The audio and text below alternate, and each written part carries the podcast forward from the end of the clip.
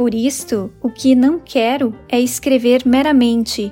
Não penso em deliciar o leitor, escorrendo-lhe na alma o mel do sentimento, nem em dar-lhe comoções de espanto e de imprevisto. Júlia Lopes de Almeida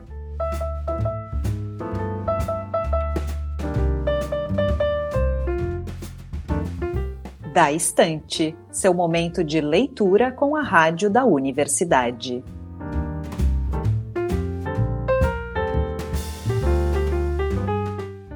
Olá, queridos ouvintes, eu sou Liz de Bortoli e estamos chegando com o Da Estante deste domingo. Hoje a gente segue com a leitura do romance A Falência, da Júlia Lopes de Almeida. Lembrando que vocês também podem nos escutar pelo site radio.urgs.br, pelo Lumina Podcasts e nas principais plataformas de áudio.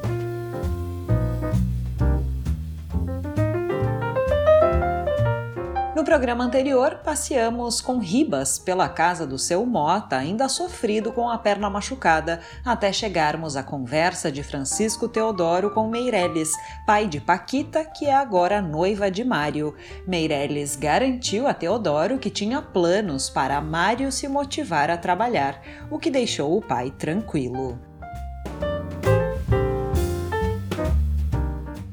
Agora é hora de pegar nossos livros para lermos o capítulo 17 de A Falência, da Júlia Lopes de Almeida.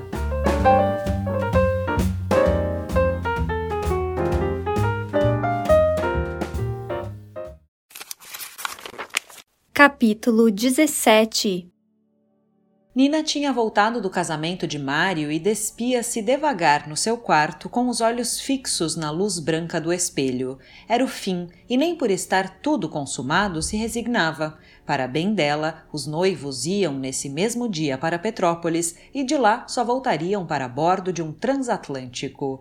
Como seria doce a Paquita cruzar os mares nos braços do seu amor. Nina desprendeu do corpete as flores de laranjeira que a noiva lhe dera para casar depressa e contemplou-as com ironia. Ia atirá-las ao chão quando alguém bateu à porta. Abriu. Era Noca, que vinha toda alterada. Nossa Senhora, quebrou-se o espelho grande do salão. Quem foi que quebrou? perguntou Nina para dizer alguma coisa. Ninguém sabe. Veja só que desgraça estará para acontecer: espelho quebrado, morte ou ruína. Morte, se fosse a minha.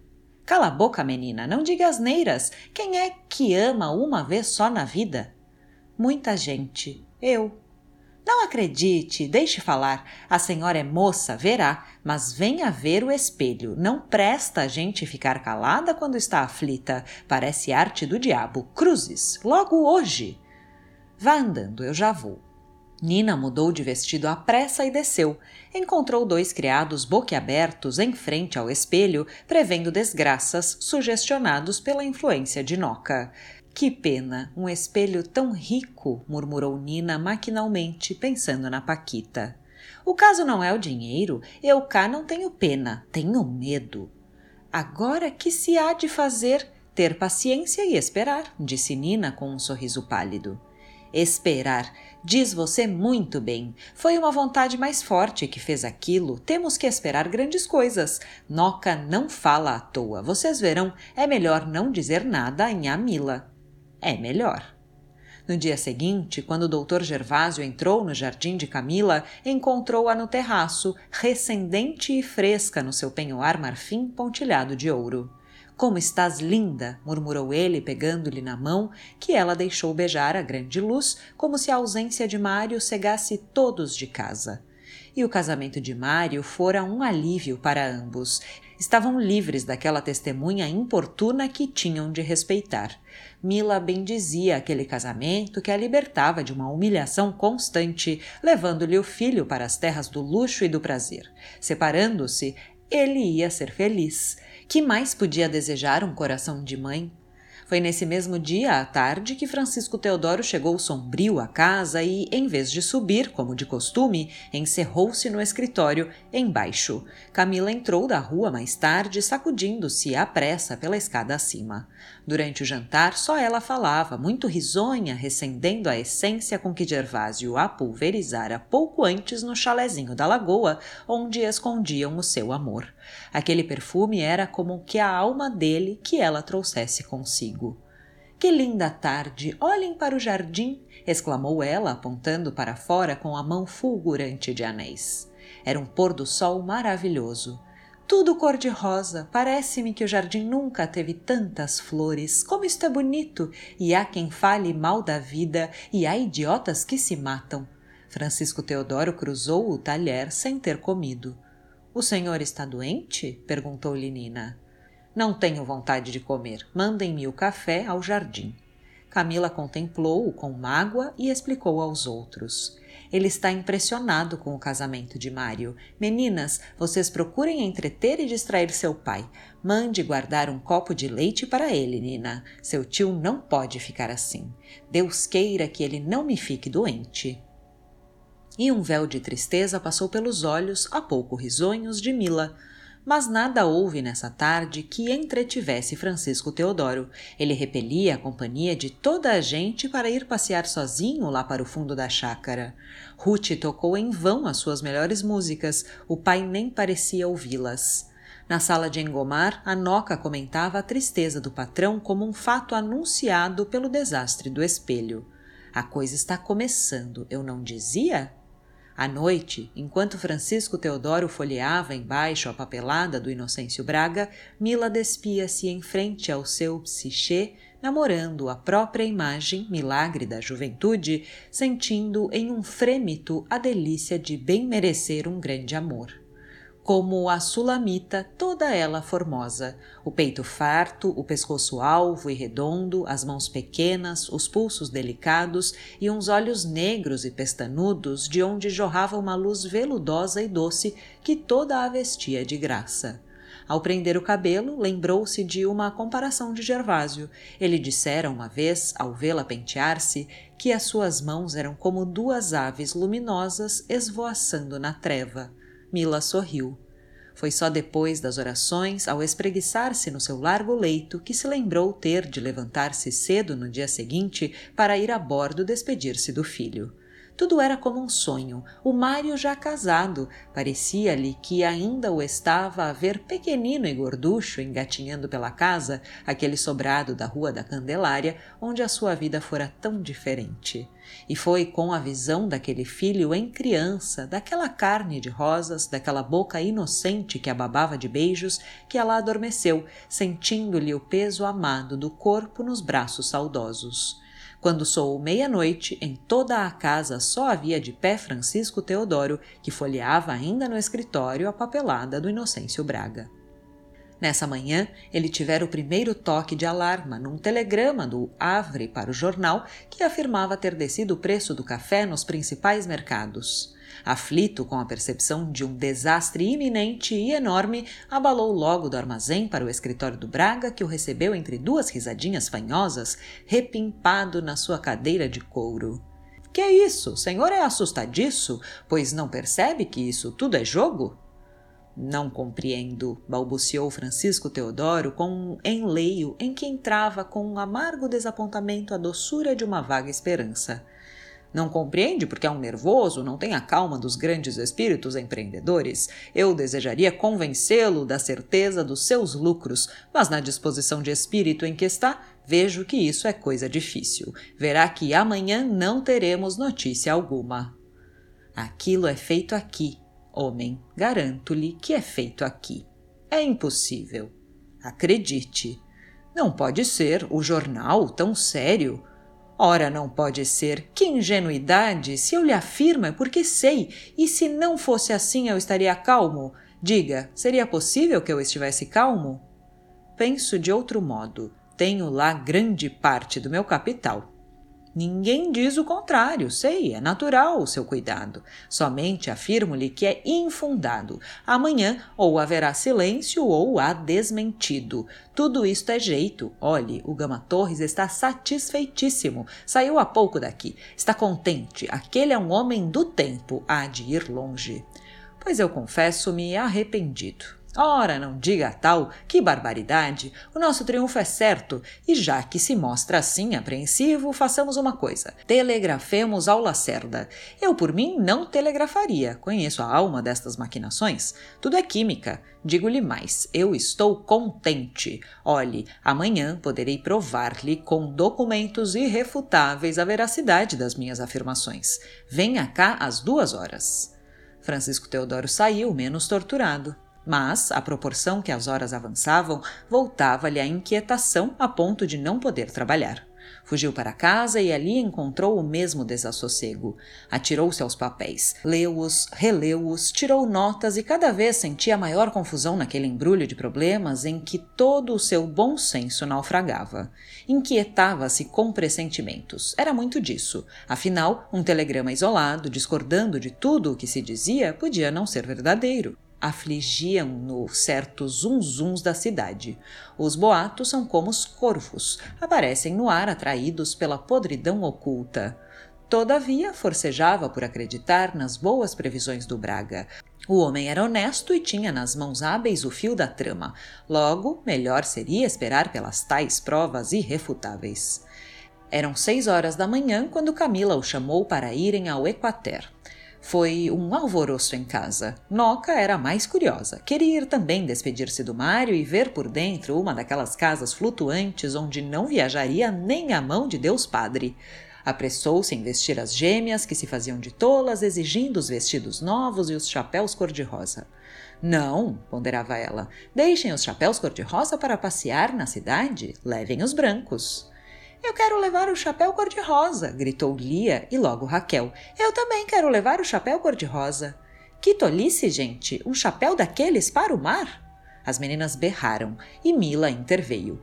Pois que levem os chapéus cor-de-rosa, também vocês gostam de aborrecer as crianças. Às dez horas embarcaram numa lancha. Ruth lembrou-se do passeio ao Netuno e, voltando-se para a mãe, perguntou: É verdade, nunca mais a gente soube do capitão Rino. Camila levantou os ombros. Quando ele voltar, hei de pedir-lhe que nos arranje outro passeio pela Bahia. Por uma noite de luar, disse Camila. Ruth acrescentou para abolir com a noca que se agarrava às bordas da lancha. Ou mesmo por uma noite de tempestade com muitos relâmpagos e trovões, ainda há de ser mais bonito. Ué, que maluquice! exclamou Noca. Nossa Senhora da Penha, eu com este sol todo estou com medo, quanto mais.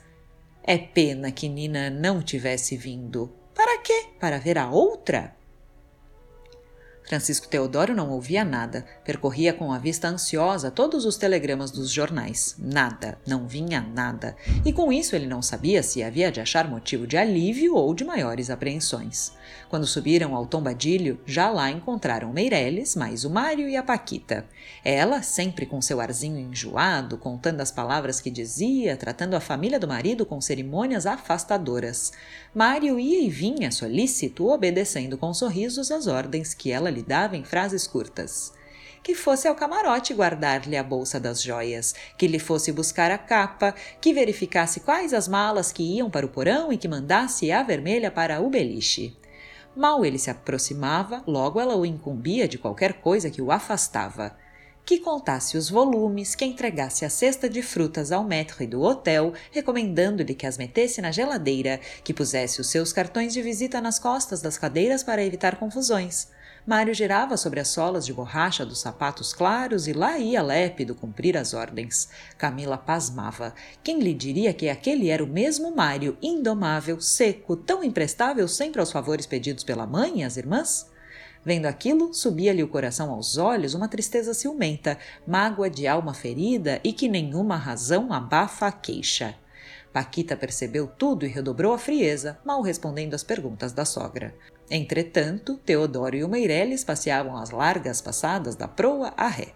O velho Meireles era de opinião que o telegrama do jornal inserido na véspera era coisa séria, de alarme. Francisco Teodoro engoliu em seco. Não teve coragem para lhe dizer que grande parte do seu capital fora atirado à voragem de uma especulação. Relatou, porém, as palavras do Braga e as suas afirmações. Não me fale nesse homem, interrompeu o outro com violência. É um especulador sem escrúpulos. Quer mais claro? É um ladrão. Veio de Portugal há coisa de seis anos, sem vintém, e sabe quanto já passou para a Inglaterra em bom metal? Mais de mil contos. Vi a prova, o patife. Aquele é lá da minha freguesia. Conheci-lhe o pai. Era outro marreco que tal. Homem, não se deixe levar pelas cantigas novas, nós antigos, verdadeiros pés de chumbo, caminhamos devagar e escolhendo terreno. Essas basófias e esses atrevimentos são bons para quem não tem nada a perder. Olhe, lá toca a retirada. Avise sua senhora para descerem sem precipitação. Ao abraçarem Mário, Francisco Teodoro, com a voz estrangulada, recomendou-lhe: Juízo, meu rapaz. Camila, branca como mármore, apertou o filho com força ao coração. Depois, sentindo o frio no seu braço, beijou-o no pescoço e na face e fixou nele uma queixa muda os seus grandes olhos magoados.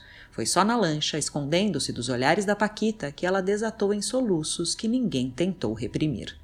Havia em todos igual ressentimento. Noca chamava mentalmente a Paquita de lambisgoia, percebendo que ela roubava o Mário a toda a família, absolutamente. Ruth reconhecia que as separações são as reveladoras do amor. Cuidara ela nunca porventura que um abraço de despedida custasse tanta pena? Lia e Raquel abriam olhares curiosos para tantos rostos preocupados e só Francisco Teodoro acenou para o filho com um lenço, pondo naquele adeus toda a sua ternura. Quem lhe diria? Agora, na possibilidade de um desastre, a única pessoa da família que lhe via salva era o Mário. Chegando à terra, Camila e as filhas foram de carro para casa e Francisco Teodoro, depois de almoçar à pressa num restaurante, seguiu impacientemente para o armazém. À porta dele, a pretinha Terência guinchava contra um italianinho que se lhe associara sem licença ao negócio, atirando-se à pilhagem do café da calçada. Há alguma novidade? perguntou Teodoro ao gerente. Não, senhor. Ah, é verdade. O Mota parece que está moribundo. Pobre homem. A filha veio hoje procurar o senhor. Vinha chorando. Há de ser preciso mandar recursos a essa gente. Arreda dali aquele saco, João. Coitado do Mota. O gerente já não o ouvia, determinava serviços. Chegando ao escritório, Francisco Teodoro tratou de remeter dinheiro ao Mota e informar-se do seu estado. O portador voltou depressa. O velho tivera uma síncope, mas estava melhor. Coitado do Mota, murmurou Teodoro, consultando o relógio, morto pelas duas horas. E às duas horas correu ao escritório do Inocêncio. Em cima, um empregado informou-o de que o senhor Inocêncio partira nessa manhã para Petrópolis a negócio urgente. Deixara dito que na volta iria procurá-lo. Francisco Teodoro não conteve um movimento de raiva e saiu tonto, sem cumprimentar ninguém. O ruído, o trabalho, o movimento alegre da rua fizeram-no sentir mais o seu cansaço moral. E a cabisbaixo quando encontrou negreiros. Deteve-lhe os passos e, quase sem explicação, perguntou-lhe: Diga-me cá, que opinião faz você do Inocêncio Braga? O negreiro sorriu, coçou o nariz enorme e sibilou. Aquilo é um espertalhão, não é bom fiar, não é bom fiar. E que me diz você daquele telegrama do jornal de ontem sobre a baixa do café? Que hei de dizer que anuncia catástrofe para muita gente boa. Sabe o que me consola? É que os Estados Unidos ainda levarão um rombo maior do que nós, não lhe parece? Que importava a Francisco Teodoro as falências dos americanos? Ele só tremia pela dele. Era na sua fortuna que estavam condensados todos os bens do universo. Negreiro sentiu-lhe a mão fria ao apertar-lhe e voltou-se de repente, fixando-o nos olhos. Homem, querem ver que você. O negociante não lhe respondeu, simulando pressa. Passou adiante. Nessa tarde, ele encontrou a casa cheia. Dona Inácia espalhava receitas de doces por todos os cantos onde encontrasse dois ouvidos pacientes. A Carlotinha, com seu ar picante de morena desembaraçada, debicava as bragas que riam muito, aludindo aos namorados da Judite e da irmã, piscando para um estudante de medicina, o Oscar Pereira, que elas apresentavam nesse dia à família Teodoro como um excelente recitador de monólogos mas na casa pouco se apreciavam os versos e ninguém lhes pediu. O doutor Gervásio jogava com o Gomes e o Lélio. Camila girava pela casa, esquecendo-se no meio do ruído da impressão de abandono dessa manhã no Equater. Lá dentro, Nina mandava acrescentar mais uma tábua à mesa e descia à adega para determinar ao copeiro os vinhos a servir. Assim, aquele dia de semana parecia de festa. Francisco Teodoro sentou-se ao pé do piano e olhou para todos como se olhasse para fantasmas. Que queria dizer tanta alegria? Então toda aquela gente não teria mais que fazer, nem outras coisas em que pensar? Não esteve muito tempo sossegado. Lia e Raquel saltaram-lhe para os joelhos e ele, cansado, deixou-as trepar e fez de cavalinho durante alguns minutos.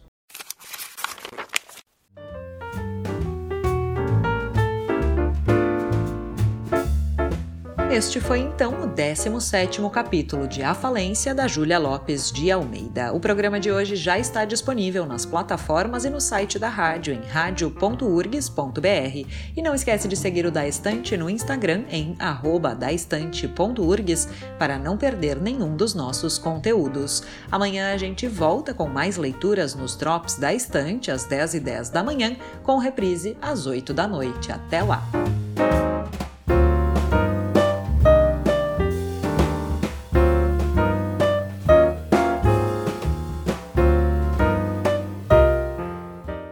Nesta edição trabalharam Liz de Bortoli, Mariana Sirena, Júlia Córdova e Alexia Souza.